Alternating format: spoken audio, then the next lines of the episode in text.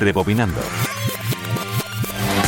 Era tal la afición de Per Gessle por el grupo Dr. Feelgood que cuando tuvo que elegir nombre para su dúo no dudó en rendir homenaje a su banda llamándola Roxette, como una de las canciones de sus ídolos.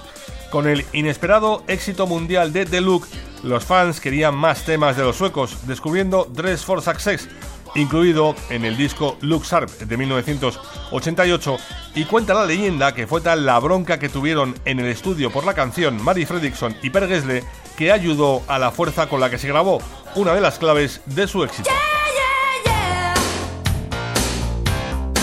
Manolo Castro, Radio 5, Todo Noticias.